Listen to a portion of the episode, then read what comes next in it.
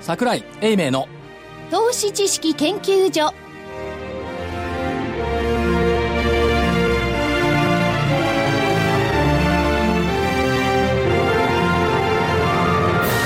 皆さんこんにちはこんにちは投資知識研究所のお時間になりました、はいさてここからははいというさてここからはと いうのはウッチーの口癖ですねあれ変だよね変ですよね、ということで、えー今週も始まりました投資知識研究所女子アナの寄りつかない投資知識研究所 とうとうこれで2週連続ですか。もうずっといないんじゃないかなやみな面白いですね皆さんお忙しくてねなかなかという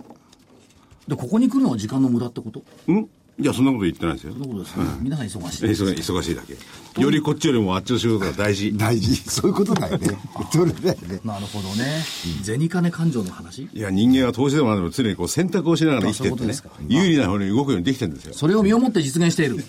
ということですね木曜日昨日の日経平均これ正木さんどうなの、泣くやろ泣くやろ、泣くやろって。き100いくら高かったんだから泣かなくてもいいじゃないいやね。 150円以上高かったんだそうでしょ大引け79円86銭だから1万6899円当選ということは1万6900円も割れてきた、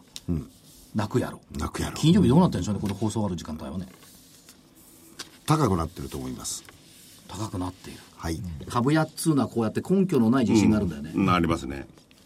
根拠のない自信ってだって明日のことは誰にもわからないんだから今さ。高くなってると思いますって言ってで明日のことは分からんいや、わからないから僕は自分の経験則だとか希望だとかを入れて明日は高くなるだろうと。こう申し上げいたや経だけで験則ならばねなんとなくうなずけるけど、希望はどうでもいいんですよ、あそうですかの経験則ってのはどういう経験則ですか私の希望を聞いてもしょうがないということですね。そうそうですね。で 4, 4連投したら5連投ももう当然だとそうそういうことじゃないです。経験則経験当たら則です当たらないのも経験則、はい。あの、マーケットの数字、決算発表の数字等を見てると、うんみんなが心配するほど悪くはないんではないかというふうに私は考えています。今ね、はい横のスタジオでね、はい武者さんがいたのよお、とんでもない相場が来るっておっしゃってましたね、おっしゃってました。ゲーゲーあの木曜日なんですけどね、いらっしゃるのは。まあそれはそれとして、えーっと木曜日の報道で見ていくと2つ気にかかったところがあります、え1つが IMF の金融安定報告書、日本の主要銀行は海外事業の縮小に縮小に追い込まれる可能性が出てきた、ドルの調達コストの上昇が背景はいということなんですけども、えー、と主要銀行の総資産に占める海外資産の割合、2012年の 12%2015 年16.7%、アメリカ利上げ、ドル調達コスト上昇の図式は確かに先輩早々で、ですよね。ただ、なんで IMF がこういうふうに言ったのかがよくわからない。でもその前の日に、日本の GDP 伸はびるよ情報修正したじゃないでそうすなんでか。す一応ね。ですよね。はいだからまあ、これだからね、その、言い方変えりゃいいと思うのよ ね。違う。それだけど日本語にした人がそうしたのかもしれないよ。だって IMF なんか、財務省の出先みたいなもんじゃん。でさ、きつこれはね、だからね、日本の主要銀行は海外事業の縮小に追い込まれる可能性というよりは、日本の主要銀行は国内で稼ぐべきだぐらいにした方が良かったですまあでも海外で稼げるような体質に少しずつ変わってきてるっていうのは必ずしも悪いことじゃないですよ。本当でしょょいや、と思いますよ、僕いや、は。そこまで育ってないと思うな。あ、そうでもメガバンクって威張ってるわけですよ。威張ってるって、威張ってるっちゃいけないけど さ。だからこ海外融資を縮小して国内融資を拡大せよっていうならまだいいんだけど、でも利ザヤの薄い国内融資増やしてくれるのいや利ザヤが薄いのは国内の方が薄いでしょ。でひっくり返して考えると、原発の廃炉費用は東電が持つってなったらさ、これ銀行大変だよね。いや銀行避けますよね、それはねい。や、だから国内持ってけっつってんのかなって、一般市奪って民みちゃとっしてた。も避けたいですよね。そこにうがって、うがってる焦点をそこに当てたの。だって何兆円だよ、これ。だかそれ何兆円かわかりますけどね。らそのフォーカスもあるかなっていうのと、わかんないですよ、これ。まあ全然まあ先のことはわかんない。もう一つ面白かったのは、一面、日経のね、一面で出てたのが、日本国債見えざる手を犯す。 えー今日借りて明日返すという極めて短期の金利を操るのは日銀のお手の物だ、しかし長期国債もハンドリングしようとしている姿勢ですよね、ですよ。で、ここに市場の疑心暗鬼が存在しているから、10年国債マイナスゼロまで持ってこうって言ったらいきなりマイナス幅拡大したみたいなね、ところがあるっていうことと、不気味だったのが、えっ、と、債券系のね、市場関係者のメインプレイヤーを集めて、日銀幹部が囁いたっていうのが、我々には無限の能力がある、試さない方がいいですよこれどういう意味どうもとでしょこれやっぱりさこんどここう言い換えてもいいんですか我々には印刷機があるって言った方がいいのあるいはルールを変える、あの、機能もある。でしょ、まあ、あの、政府からどんどん引き受けられます からね。そうそうまあそまうあルそう。ールを変えるいや無限の能力ってルールを変える機能ってくる印刷機って来ないそう。だから、でも日銀の幹部は、我々には無限の能力があるから、試さないでねってことなんですよね。触 るなよっていういやだからそうそう勝手に動くなよ市場関係者そうそうそうそうそうっていうでも確かに日銀のある理事さんと話昔した時に、この言葉は出たん我々には印刷機があるおここで言ってたっけここで言ってなかったかここではおっしゃってなかったですね、理事。番組の幕間だったねそういえばそだうい我々にぶは前になりますけどね。本当に印刷機がもう何年前78年うんそのぐらい前でしょうかね。5、6年前ですね。も元理事ね、ということですからこういう2つの部分がちょっとどうなのよねその後どうやって落とし前をつけるのか分かんない ですね。印刷機をぐるぐる回すのは本当に結構ですけどね。そう。でもう一つ考えたのが今のマーケットって両替屋さんの論理とヨガ屋さん。これね両替屋っていい表現だなと思ったんだ、よかないか一次産品先物屋さんの論理で動いてる、で両替屋さんは鞘で儲けてる、一次産品先物屋さんは価格変動で儲けてる、ということで考えていくと両替屋さんはね為替相場がどっち動いてもいいんですよ、利ざやがありゃね実は円高いや利ざやってか鞘なんだよさやだから。だからあんま関係ないの相場の動きって、で一次産品屋さんはどっちかというと大きく動いてくれることをどうぞもらっていってが高いやつね。そう、でこの違いが多分ね、相場シナリオの差になってるんだろうと、でふっと思ったのは、この2つって国家の存亡に関わるじゃない、自国通貨が売られれば国は破綻しますよね一次産品価格が下落すると新興国家新興国特に資源,、資源の依存度の高い国家の経済って存亡の危機になるじゃない、これは結構重要なんじゃないの、重要でしょそういうふうに考えてた重要ですよ。考えてたいや、両替屋とは思わなかったけどね。これそうは。先物屋とも両替さ屋とも思わないけど、いずれにしろその価格がえらくね、動いたら大変なことだだっよて両替じゃんドルと円と書いてるすが。いやわかる それはわかりますよ。それ、言わんとしてることはわかりますよ。札差しじゃないでしょ札差しじゃん。札差し銀行だからそう。でえー為替の世界って昔これもあの日本の最大の為替のプレイヤーが言ってたこの場で言ってた、嘘ついてもいいカースはね。為替はね、でそれは肯定具合の引き上げやらないって言ってやったり、介入するって言ってしなかったり、しないって言ってしたり、為替の世界は嘘ついてもいい、一次産品の場合はそこで止まんないんだよね、戦争が起こることもあるこれが歴史で振り返って株屋さんを考えてみましょはい。う我々のもともと自己買いじゃないまあ、もともとはね。自己売買じゃないですか、主流は、それが最近手数料主義になっちゃった、 最近つうか歴史の中でね、ということは相場の行方がどうこうっていうよりはマネーの置き場の移動が本領になっちゃったって気がする、でコンプラでがんじがらめになって身動き身動きほとんどできない、そりゃ相場も動きませんよねそうすよ。でそういうふうに考えるとじゃあどこのシナリオが一番インパクトあるのっていうとやっぱ一次産品先物屋さんじゃないかなと思って、で、両方の話をこう聞くじゃない FX と先商品先物と、そうすると例えばドイツ銀の問題なんかも金融の世界の鎧って見えるんだけどこれって金の話じゃないのっていううん金を扱っただけでしょ。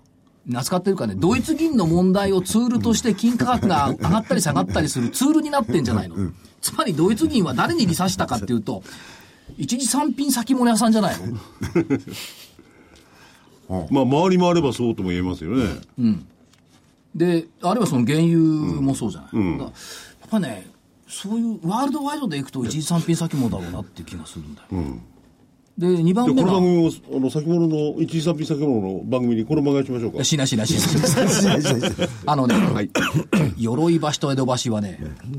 遠いんだよ。遠い。 遠いんだよ。鎧橋とあの、ね、渡るとね、大変なんだよ、これ。で、江戸橋渡るとこれ大変なんだよ。本国省なんか行けないからね。だからで、えーで、両替屋さんはね、そこまでスケールでっかくないから、経済指標のスケジュール当てはめて追随するっていう、こういうパターンじゃないかなと思うんですけど、で、株屋が最後に咀嚼する。株屋が最後にね。これ表現あんま良くないかもしれないけど、間違ってる間違っちゃいないけどね。なんかね、そういう構図に見えてきちゃった、だんだん。まあでも資金の規模からして世界的にはそんなもんでそすようね。なんですよね。うん。コモディティの方大きいですからね。うん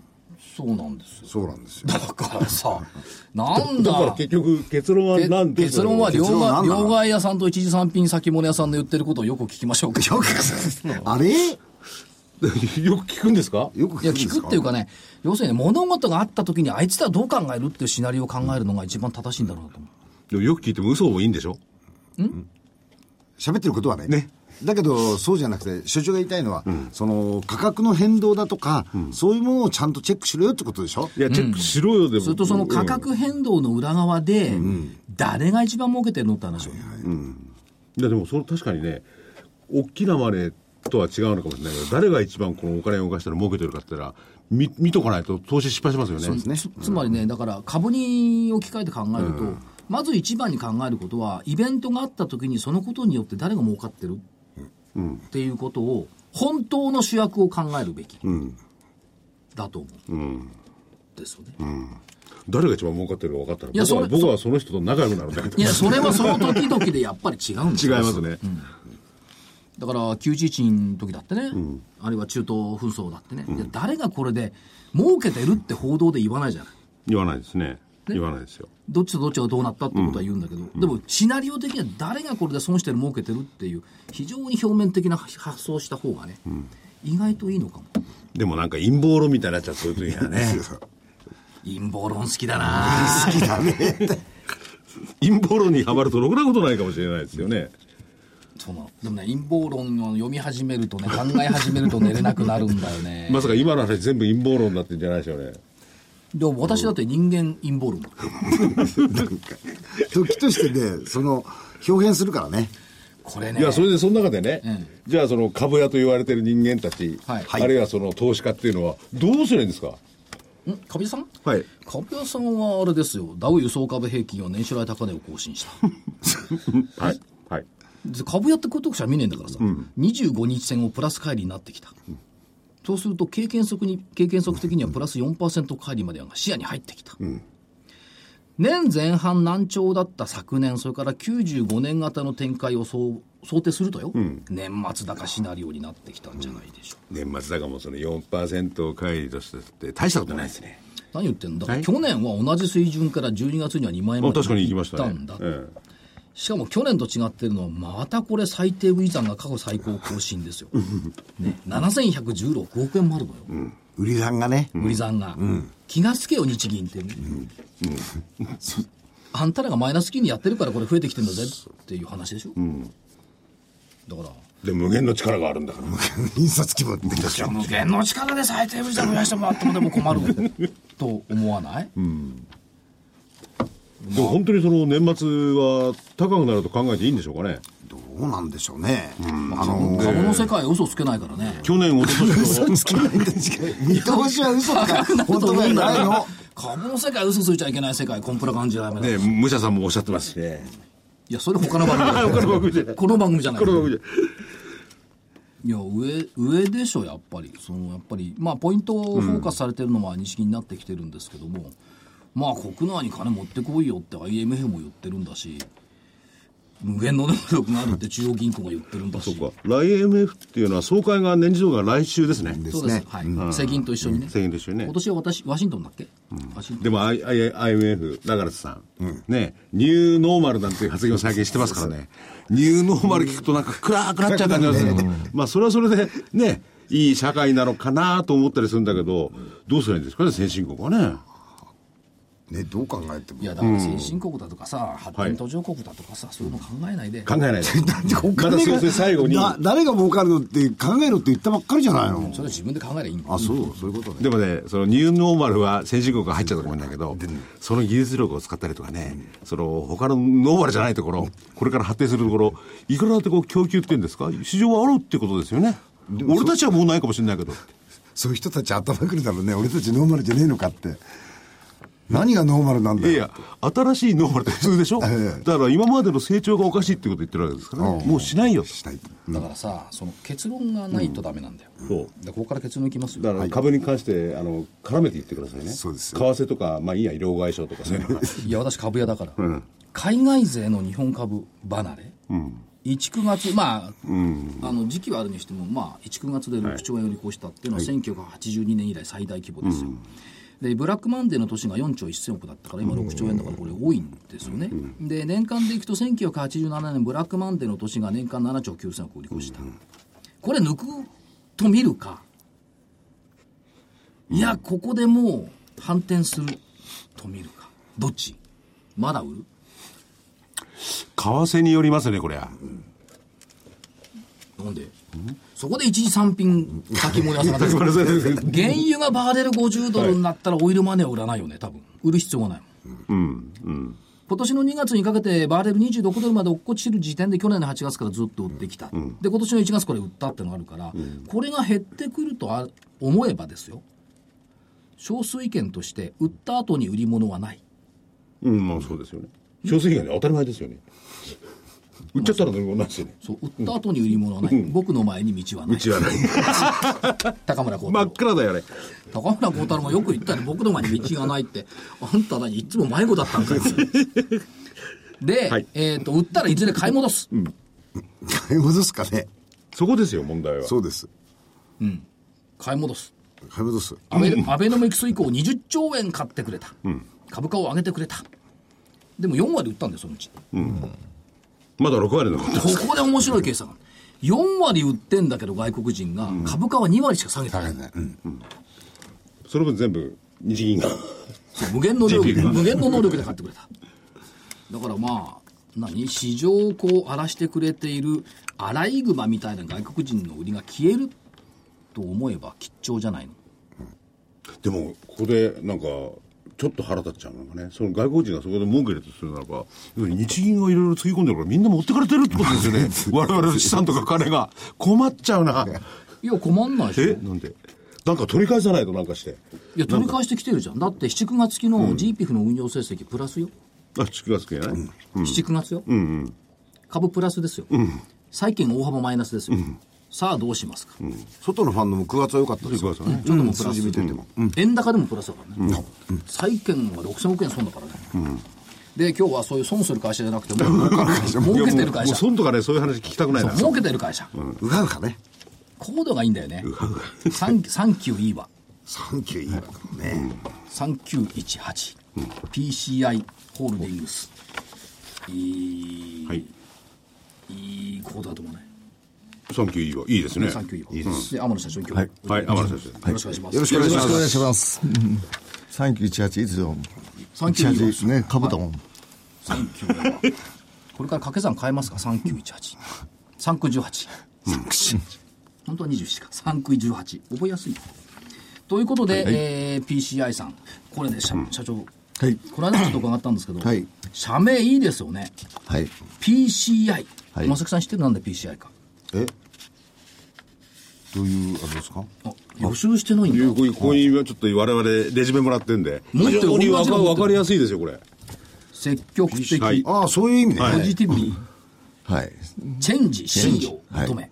革新イノベートします、だから PCI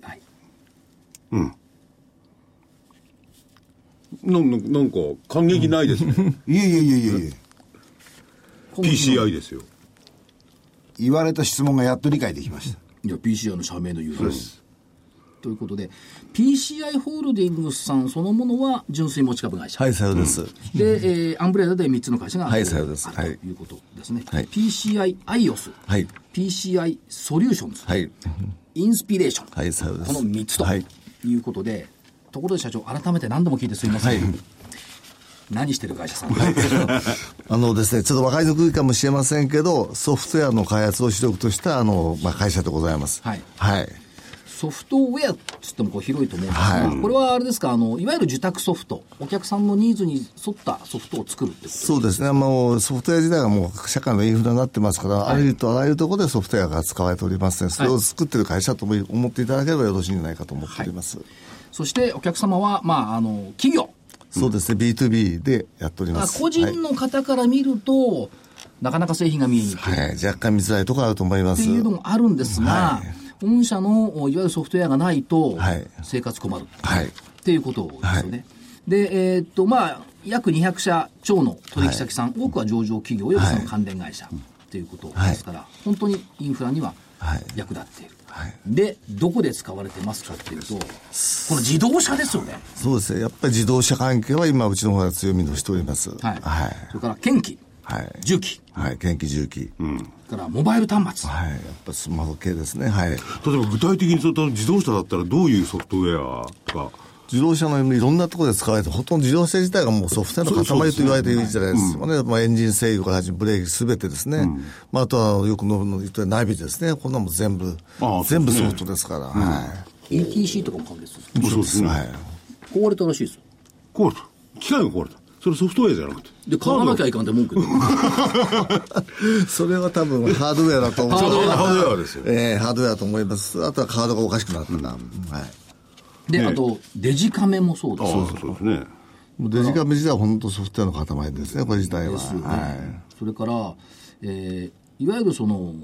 業務システム。はいこれは一般事業法人、金融機関も含めた業務システム。一番簡単なのは皆さんはお使いになったる ATM ですね。あれもバイオスにソフトウェアの塊みたいなもんで、まあお金でのまあコントロールする。それをお客、あの、銀行の元帳っていうんですか、残高いくらチェックする。これも全部ソフトウェアでコントロールしておりますので、はい。これが、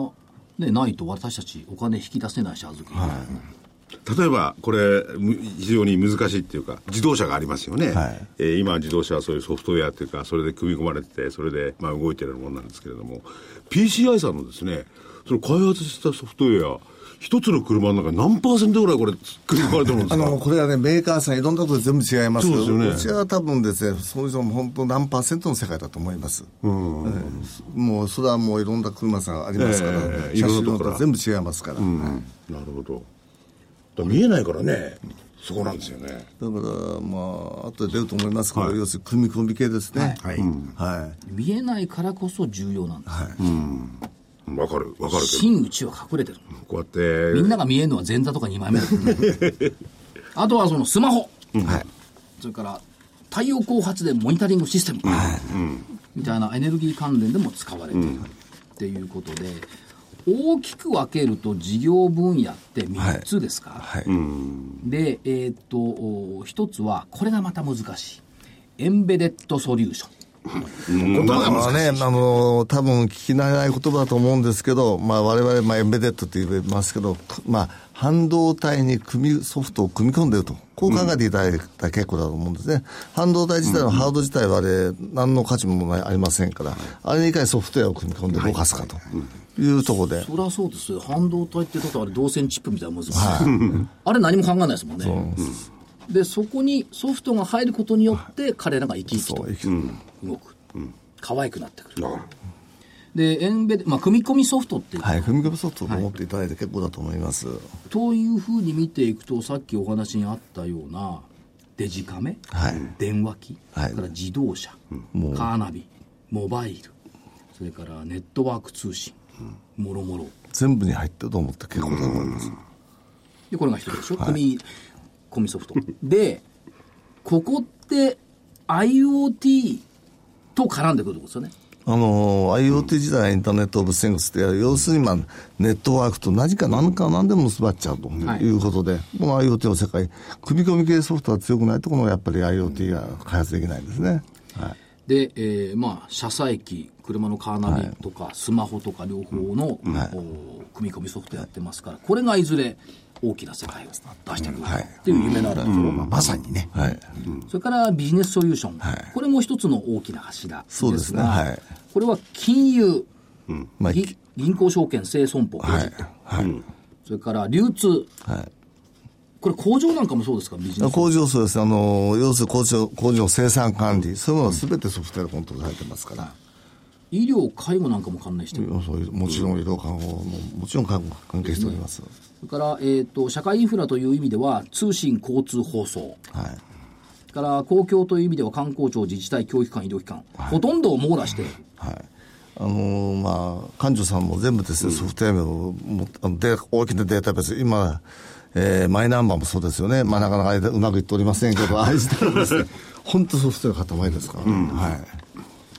で、えーまあ、業績は右肩上がりを過去、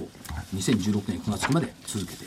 来られる予想、予想になってます。あのえーもちろんあの予想でございますけど、まあ、おかげさまで順調いっております。はいで、まあ、既存事業は非常に安定的に成長してきているということと、えー今後、やっぱりどうですか、新規事業、M&A 等々を含めた成長加速期はい、に入っていくだろうと。ー一番私どもいいあののお話したいのはですね今まで投資してきたんですねかなりの部分、去年今期と前期ですね、やっぱり R&D でからいろんな投資してきましたそれが、えー今期の末ぐらいから来期にかなり花が咲くだろうと。はい思ってるやっと芽を植えあの植えた種がですねこうやって先あの、まあ、伸び出してやっと花がついたというとこじゃないかと思っております、それは特にどういう分野ですかあのこれから言いますと、あのまあ、我々の中でですね、まあ、えー IoT の分野の、まあ、v ローマルチメディア放送とか、V2X、この分野がこれから咲き始めるというところ、それまで我々としてですね、貧乏な会社でしたけど、一生懸 命、一生懸命投資してきましたので。まあそれで多分ね、一部上場、こういうことやった会社だってことで、ですえーす先月の12日、一部上場行かせていただけたんじゃないかと思っており ます。で、安心安全豊かな社会の実現を、はいグループの確かな技術力が支援して、開発して、拡大していくということなんですが、今お話ありました、えー、V ローマルチメディア放送、これは社長、どういう感じあのこれはですね、V ロマルチメディア、ちょっとあの聞き慣れないことだと思いますけど、まあ、テレビの昔、皆さん、アナログチャンネルで使ってました、1チャンネル、3チャンネル、はいこれがデジタル放送になっちゃって、そこ空いちゃったんですね、パカッと。でその帯域を使いまして、えー多分50年に1回のほ、まあ、放送法のですね、改正になりまして、そこにですね、まあ、放送と通信、これを融合して、まあ、やったほう大量を使ってやってるわけですね。なんでこんなこと始めたかっていうと、えー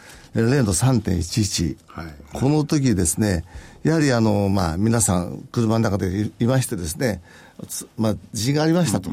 地震があって、まあ、ああ、まずいな、止まっちゃった。まあ、そのうち、まあ、動くだろうと思って待ってた。そこに津波がボーンと来ちゃった。これですね、インターネット、まあ、通信波ではですね、もう津波く津波く出してたんですね。で、車の中にいる人は、分かんなかった。さっぱりわかんなかったそう、要するにまあネネットワークが潰れちゃった。これをなんとかしなきゃいけないということで、それを通信じゃなくて放送波で出しましょうと。そうするとそこにいても分かると。いうなると、そこから逃げていた家内の方が、あれじゃないかということで、お国自体がですね、それこそ安心安全のためにそういうことをやり始めたと。そこの部分のですね、うちはあの、車の部分の、えーソフトウェアモジュールをね、開発させていただきまして、それがもう将来的には本当安心安全の世界につながっているだろうと。それでこのところでさっき言った我々は前期と今期かなりのお金をインベストさせていただいたということで、これがまあ、えー今期末から来期にかけておあの花がつくだろうと。種はまいたうんまあ、種まいてもこれから収穫だそうですね。あの、肥料もしっかり上げまして、これから、あの、収穫に入るだろうと思っでてますそのマルチ V ローマルチメディアっていうのは今は災害の例を挙げられました、はい他にどんなことにこれ活用可能なんですか我々の生活で言いまあすとの一番言いますと、それもそうですけど、一番活用度はですね、あの交通情報とかありますね、あれは今、かなり大きなところに来来ておりますけど、1キロメッシュ以内、例えばここ今、私がここにいますと、え1キロ以内、どういう状態かがすぐわ分かるというようなことまで分かだかりらます。虎ノ門にいるときに、警視庁の近くはどうなってるのこういう話ですよね。便利だなはい、いや、便利かどうかわ かんないまあ便利ですよね。それとあと、まあ、例えばこの道が急に下がっちゃったとか、そういうのも分かりますし、進化してまってるのね。はいだかあーらそ即座に判断できる、はい結構遅いですもんね、いろいろラジそオうとでかでいいすよですよねどうしてもディレイしますから、それをあの、まあ、リアルタイムに渡そうということで、カーナビもちょっとディレイはしますもんね。そうですねしてますしますよはいね、ということは、まあ、緊急放送、交通情報、もう一つあると思うんですけど、行楽情報、この近くにもなるよみたいに教えてくれるんじゃないうそでですすか。ね、あの多分いろんなあの村おこしのとか、地区地区のぼこしですね、まあ、それともいろんな、ここでビベントやってますよっていうのを、例えばここにいれば自分のとか分かるわけですよね、それで今こういう、こういうことやってますっていうイベント情報を流したけど、それとまあお得情報、何かというと、ここでガソリンスタンドでね、割引やってますよ、はいはいはいどうですかと。ね、リッターあたり1円やるくないですというのを、そういうのを流すわけですよ。そしてどうぞとそこでやるということですね。それ我々はね、例えば今スマホをみんな持ってるじゃないですか、はいなんで我々はその V ローにアクセスできるんですかスマホの携帯でアクセスできるわけですかいやこれからあの携帯でもアクセルできるようになってます、はいはいもはいう現実問題です、ええはい、当然ながら今ですね、今自体は車、携帯弱直接できるようになってますけど、まあ、あの Wi-Fi とかいろんな使いできる形はしております。じゃあ非常に使いやすいんだ、ねねでもう一つは音楽もある、このね、音楽が素晴らしいんですよ。CD はですね、ハイリゾリューションの音楽で、それこそ車の中で聴いた素晴らしい音だっ楽。て放送波だもんえそうなんだね。えはい。 VHF の周波数だもんいや、本当ね、この音楽で私は、これだけで、ね、こう使い道あるんじゃないかと思いましたね。はで、かつ屋外のサイネージとはい同一に、うん何ですかそのサイネージって看板い。看板。電子看板。電子看板はい。あ電子看板確かにそれ面白いですね、い、ろんな情報がいろいろ来てね、それを、まあ、スマホに落とすような形で作るとか、それとか、そこ、もう一番面白いのはですね、将来的に、えー海外の方来たら、海外のもうね、ID 分かってますから、そのその国の言葉で出してあげるとか、日本語だけじゃ分かんないわけですよ。便利ですよ、我々がサウジアラビア行った時日本語で出てごらんなさい、なんでサウジアラビア行くかちょっいとやわいやかんないサウジじゃなくてもいいんだよ別 にいやドイツ行った時日本語で出してごらんなさい、これは例えば、まあ、スマホにもこう今後ですね使えるよう、スマホでもアクセスできるようになるっていうんですけれども自分に合わせたろうどんどんどんどんすごい量をこう受け取れるわけですか、はい、ただ自分で資産選択できますから、星音楽もね星もあったそうでタップをすれば落ちると、それさっき言ったあの、まあ、お得情報、はい割引券もタップすれば落ちるとか、それ便利だな便利ですだから花開いてくる、で、えー、と東京大阪福岡東海エリアにてはい放送中、今後放送エリアは順次拡大、はい、あのちょっとあれじゅ順次やってきますけど、2020年までは全国津々浦々にあまねくに、 2020年。はい、までにやろうという計画でございます。でこれ本放送開始したのは今年のこ7れが月7月からです。はい。で全国展開、どこ行っても V ローマルチメディア、 2020年以降は全国網羅ということこれが一つですね、はいもう一つ V2X、はいビーグル 2X、はい車と車の間の通信、はいこれも自動運転なんかをひあの踏まえるとまあ、将来的にはそれも踏まえてやって,、はやっておりますけど、例えば V2 ですが、ビークルとですね、何でもつながりますよと。例えば信号機、オートバイ、人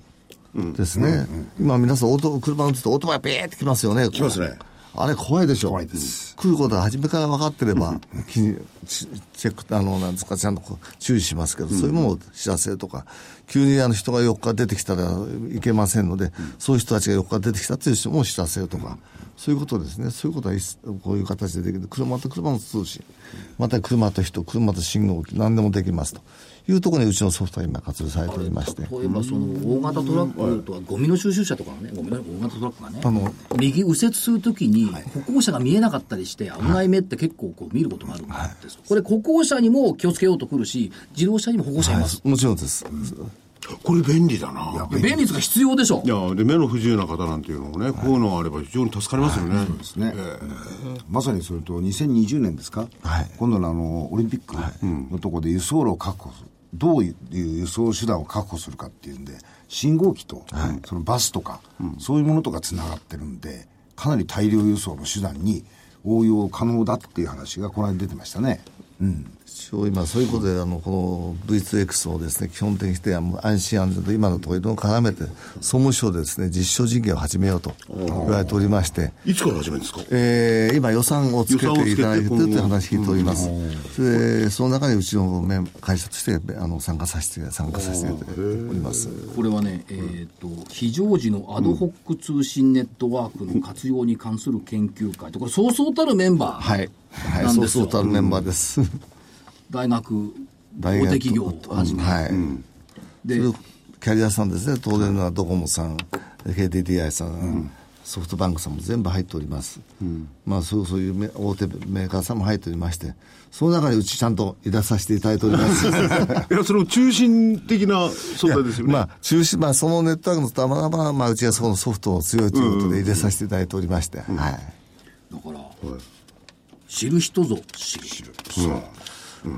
まあ、さっき言った本当本当の縁の下の力持ちで見えないところで頑張っております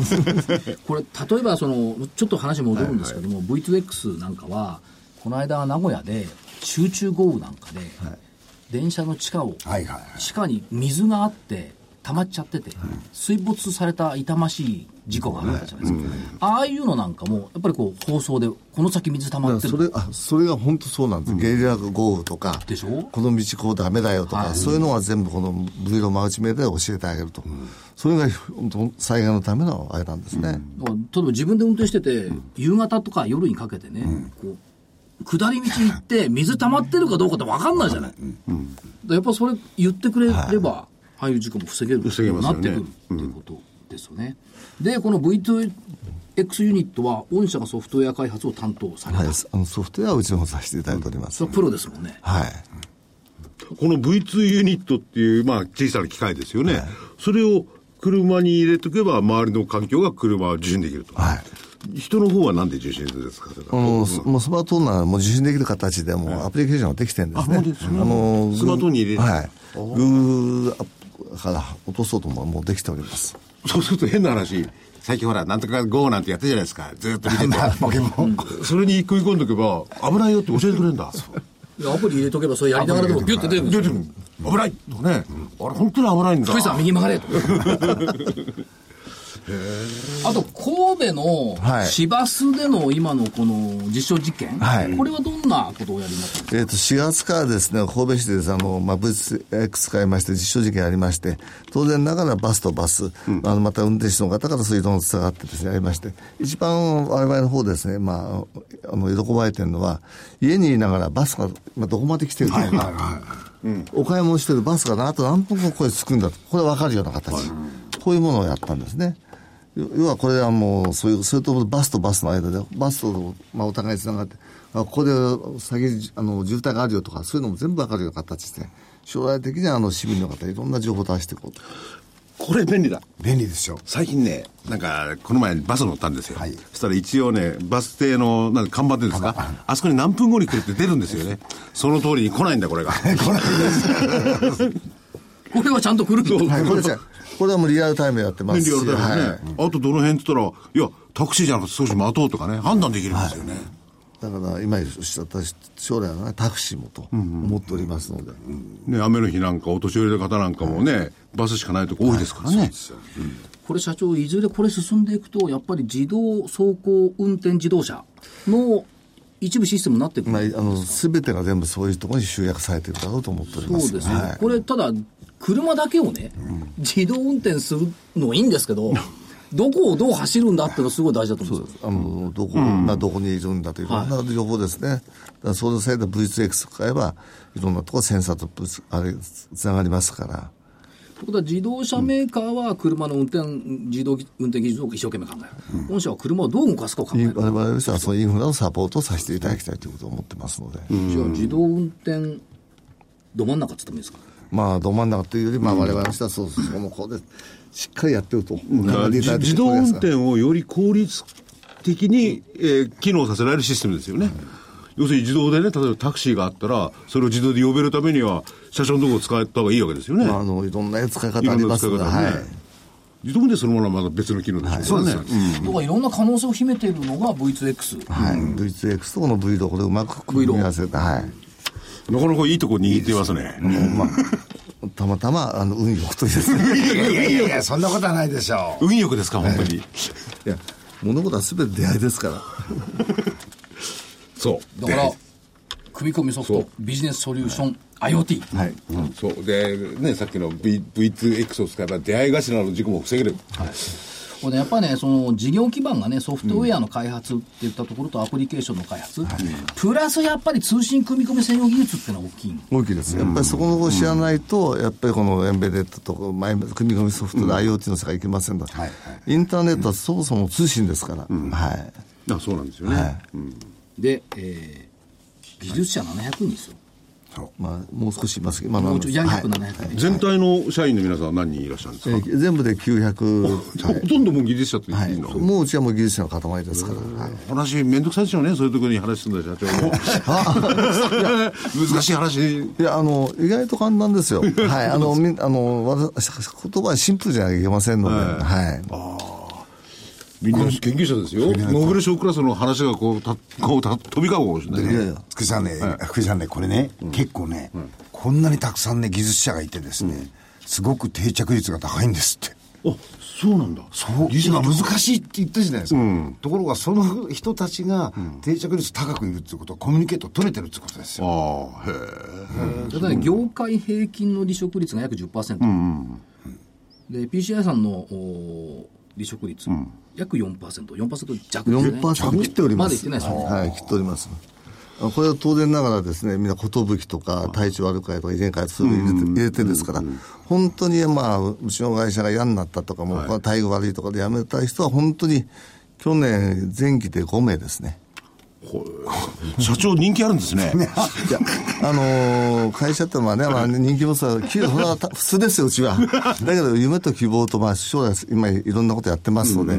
この会社って面白いな、きね、先があるんだということで。ねえだからこのレジュメいただいたレジュメの頭のところにもね、全社員の幸せですよ、こんなことねその辺の社長じゃ言えないねいやところがね、その内を向く視点とね、外を向く視点って企業はあると思うんですよ、その内を向く視点っていうのは、今のその離職率の低下、低さっていうのにあると思うんですけども、外を向いる視点でいくと、取引先上位20社の契約リピート率100%、リピート率でしょ。じゃあほとんど誰も文句をというのは、あの、ないわけですねというのはお客様もですね、うちの社員辞めないわけですよ。そうするとですね、あの、まあ、どっちかというとロイヤリティ高いですから、安心して仕事任せていただける。これが一番大きいんですね。はいこういうソフトウェアでも何にしろこう組み込みのソフトウェアでもあの人が作ってくれたからってのもあるでしょうねそうあの人が辞めちゃったらどうなるんだっていうのをあれはずっと言ってくれればねだからもうお多くの会社で上位20社、証券会社で上位20社のリピート率100%って、ないねない。ないな、ないでしょう私の知る限りないな、下手すりゃ主幹事もひっくり返るから。二度と戻ってこないなんて話でしょうからあれあそこって昔あそこだったよなみたいな、ね、主幹事のひっくり返りよくありますからね、これやっぱすごいですよね、すごい。はいだから今、そういう意味で全然人手不足でございましてね、これからまああの我々としては当然ながら新入社員でやってきますけど、あとはですねいろんなことをですね皆さんパートナーとやっていきたいのと、これから MA とかそういうのやって、それで拡大していきたいなと思っておりますね。あの差し支えなければその MA の分野っていうのはやっぱりこの特化した分野ですもうもちろん、知らないことはしません。もうコンピューターソフトに絡んだ部分、その発展系はい、ですね、もうだって自分のわからないことやち、ね、失敗しますので。そうですよねはい。でお客さんもさっき言ったように、有用な顧客自動車関連研究重機家電メーカー、日本が誇る先端企業に向けて先端ソフトを売っている、で開発案件はもう IoT ここのとこ IoT 特化はい。でこれがもう一つ、ファーストコールなんですかこれお客様から最初に声かけてもらう、これを目指しているやっぱりあの、なんかね、お客様がいろんなこと始めるわけですよ。当然ながら、そうするとどこに任せようかって必ず出ますから、その時、まあ、指名される企業でありたいと。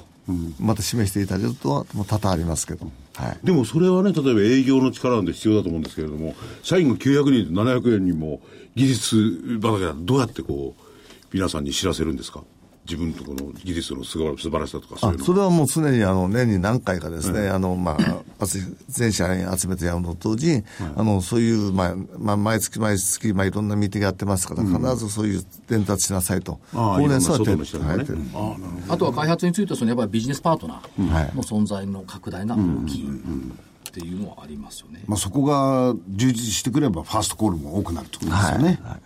で、ええどうぞビジネスパートナーもですね今うち200名ちょっとしかあのやってないまあ、お願いしてないんですけど、普通の我々みたいな会社はですね、700名し、えー技術者がいたら、700名ビジネスパートナーですよ。ということは、まだまだそういう余地があると思っていただいて結構じゃないかと思います。そして中期成長ターゲット、売上高成長率5から20%、20%これすごいですよ。これニューノーマルじゃないねあの、固く言っても間違いなくこういくんですね。あ の、 高く言ってもまあ、さそうだ。だからさっき言った花が咲いちゃうとこれ、もっとなっちゃうんじゃないかと。ももっとなっちゃうはい。そもは、わ、わかりませんので、数字的 には。ちょそういう発言をこの場でしてよろしいですか固く言ってもいいんですかねいや、固く言ってこうかな、本当に。花花が咲いちゃったらまた変わる。そうそうそうまあ固くそれ言っはてどこでもそうですよかそうかそうか売上高総利益率20から30%、はい。おおすごいね営業利益率6から10%、をまあ中期成長のターゲットとしてる。はいですよね。で、配当、はい。えー今期は普通杯40円、記念杯10円。これ上場記念杯。上場フィナーレです。はい。一部行きましたので、おかげさまで。前期も記念 杯が5次円。は、あの、マザーズ行きまマザーズした。行きました。なんか記念杯のお好きのような気がするん です。もう一部いっちゃったら次ないじゃないいやまだ考え ます。考えますよねということで、えー安定した配配当成功30から50%が目処っていうところです。すごいですね確かにそういう分野ですよねこれから IoT でもなんか全てこう関係していくってことになるとね成長分野だもんなどうですか、サンキューいいわ。いいねいいですね。ますます、やっぱり拡大、途中と見てるんですね、まだね。拡大途中。やっとスタートに立ったとスタートラインはいそうですよね拡大当地はスタートに立ったと思ってください。はい。じゃあ、一言、メッセージを頂戴できますか。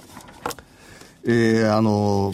PCR ホールディングの天野でございますけど、あの、おかげさまでですね、昨年、えー先月の12日、一部上を理解していただきました。これも一重にですね、投資家の皆様のおかげと感謝しております。えーこれからますますですね、スタートで立ちましたので、これからいろんなことをやってですね、皆様にご期待に添える会社になっていきたいと思っております。当然ながらですね、一部上場企業としての品格とですね、ビジネスをやっていきたい。社員の方は、プライドと自覚を持ってやっていきたいと思っておりますのでよろしくお願いしたいと思います。品格、いいこといい言葉だね最近一部上場の企業の社長からもうほとんど聞かないことだねやっぱ品格大事ですよね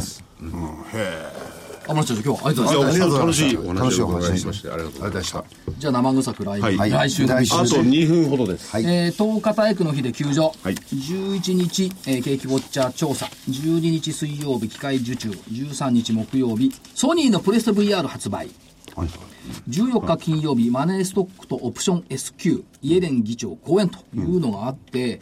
えー先週の見通し下が16354でしたからここに入ってる上が17251でした来週の見通し下が16734 200日線、上が17251、5月30日の高値。うんうんもう一回お願いします下が16734、はい200日移動平均線水準。上が17251、5月30日の高値水準。といったところですね。10月はね、重要ですよ。い10月はいや、毎月重要なんだけど、ええ10月上がると来年2月も高いっていうのもあり。 10月上がると1112と高くなるっていうのはないですかなねい。 ただね、7月上がると12月高いっていうのがあるんですけど、7月今年高かったのね。あそうですねだからこのアノマリーには期待をしておきたいはいところでしょうかね。あと1本ございますなんかお知らせあとかあります朝か活の宣伝あした方がいいんじゃないですか、のー朝活をお始めます。朝活株価朝活ってのは何ですか朝活はですね。朝からね朝その人活食べるんですよ違いますよ。朝、はいあと一分しかないです月曜日。はい毎週月曜日、えー桜井さんに、えーおいでいただいて、えー月曜日の朝、旬のニュースを投資に生かす、桜井流投資術。これをですね、株都朝庁活株活、はい証券会館1階、カフェサルバドーレで開催いたします。えー定員限定20名ということで、すでに。それより何時からやるあ朝7時15分から8時までです早い時間からご苦労様ですそれ金取るんですかいいえあ500円500円あただしドリンクフリードリンクドリンクななんんでですよそうですねフリードリンクを、あのー召し上がっていただけますんでそれのお金として、えー500円限定20名20名でなぜかは今はいない加納内アナウンサーが相手なんだよねこれそうです司会なんだよね花内さんと担当アナウンサもう一回朝何時でしたっけ7時15分でございますいいですねおはーようございま夜すじゃないですよ朝7時朝ですよ、はいもうこれからもう真っ暗よスタートするそうですでもまあね、ぜひねお祭りいただいてねはいであれはどこにすればいいんですかえー日本 IFA 協会のホームページからお願いいたしますはい、もう結構申し込み入ってるんですか、入ってますもう半分ぐらいはい俺もい、頑張ったって12だからはい